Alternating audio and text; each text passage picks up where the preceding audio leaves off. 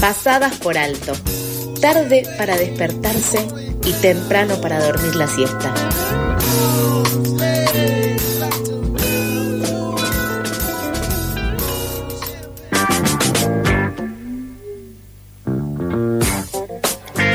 Siendo las 8 y 35, seguimos con más noticias. La red de organizaciones barriales de la ciudad de Buenos Aires realizó un encuentro el sábado pasado en el obelisco para reclamar contra el avance inmobiliario, la falta de espacios verdes y por el libre acceso al río, entre otros puntos. La organización vecinal Colegiales Participa, integrante de esta red, exige desde hace seis años que el ex palabellón ferroviario de su barrio sea un gran parque público 100% verde, ya que es el último pulpón verde de la zona.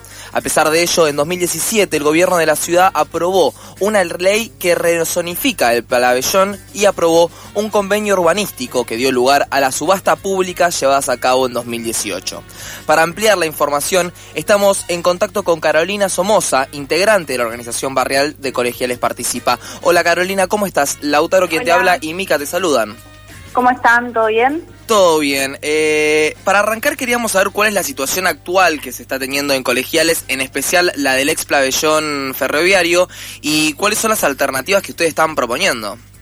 Bueno, actualmente eh, tres de los lotes están vendidos, o sea, ya están construyendo edificios, eh, y en otros tres lotes nos prometieron, va, en realidad ya están planificando eh, hacer un parque, digamos, ¿no? Que uno de los lotes da a Avenida La Croce y otros dan hacia eh, el lado de Virrey Avilés, que son como las dos puntas del playón, digamos. Eh, en ese contexto, nosotros estamos judicializando otros lotes, eh, porque bueno, están medio como que en el limbo, en la justicia. Nosotros entendemos que hubo unas irregularidades en el momento del traspaso de, de esos lotes de nación a ciudad. y bueno, en el caso de eh, tanto si quedan ciudad como si quedan nación, lo que queremos es que haya un parque público, así que eh, también estamos presentando un proyecto de la legislatura para que esos lotes sean eh, urbanización parque y que sea quien sea quien tenga el deber de, hacer algo en esos lotes, sea un parque público. Así que bueno, estamos moviéndonos mucho con eso y estamos también generando una mesa participativa para que los vecinos y vecinas propongan y, y pongan sus ideas para qué quieren en el playón y qué quieren como parque público. Bien, Carolina, ¿cómo estás? Sabes que esto que nos estás contando en colegiales se hace eco también de lo que está pasando en Villa Santa Rita, en Caballito, en diferentes barrios, eh, con la misma temática, ¿no? Se quieren construir, los, vecinos quieren espacios verdes y desde el gobierno de la ciudad no se les está escuchando. Lo que te queremos preguntar es si ustedes tuvieron alguna instancia de compartir una mesa, una audiencia pública con representantes de la comuna o, o bueno, cualquier tipo de instancia de intercambio o si por ahora eso no se pudo dar. Sí, Tuvimos intercambios con la comuna en la que nos han recibido algunos comuneros y comuneras. La realidad es que ellos muestran su apoyo, por lo menos en los lotes que no están judicializados, se muestran de acuerdo con hacer el parque público, pero bueno, eh, estamos también juntándonos ahora con la Dirección de Regeneración Urbana porque se están básicamente queriendo eh, adueñar, por, entre comillas, de nuestras ideas para el parque eh, pero bueno, la realidad es que nosotros les presentamos eh, nuestras propuestas, digamos, en un listado, eh, con puntillosamente, digamos, detallando el porqué de todo. bueno, algunas cosas no las han rechazado, así que estamos pidiendo las explicaciones de por qué no. pero bueno, la realidad es que hay cierta voluntad de parte del gobierno de hacer algo en el parque. Ahora es un poco discutible el tema de la participación, porque bueno, el mero hecho de que nos reciban no, no, no, nos garantiza de, ser verdaderamente parte de la planificación de, del parque. Lo que entendemos es que tiene que pasar algo muy similar como pasó con Plaza Clemente, que nos sentaron en las mesas, fue más participativo, si bien no lo terminaron, digamos, fue, es la primera plaza con, con carácter inclusivo para personas con discapacidad y queremos que eso tiene que pasar de las plazas de acá en adelante, digamos. Sí, recordamos también que por ejemplo, la OMS recomienda entre 10 y 15 metros cuadrados de espacio verde por habitante y en este momento en colegiales hay 0,7 metros cuadrados de suelo verde por habitante, que es casi nada. Almagro creo que está dentro también de, la, acá Almagro donde está la radio, creo que es el barrio de, de la ciudad de Buenos Aires con menos espacio verde por habitante. Eh, que obviamente esto es totalmente perjudicial para la salud, sí. Eh, para el aire, para, para todos nosotros que vivimos acá. Eh, quería saber cuál era la evaluación que hacen del encuentro del sábado pasado.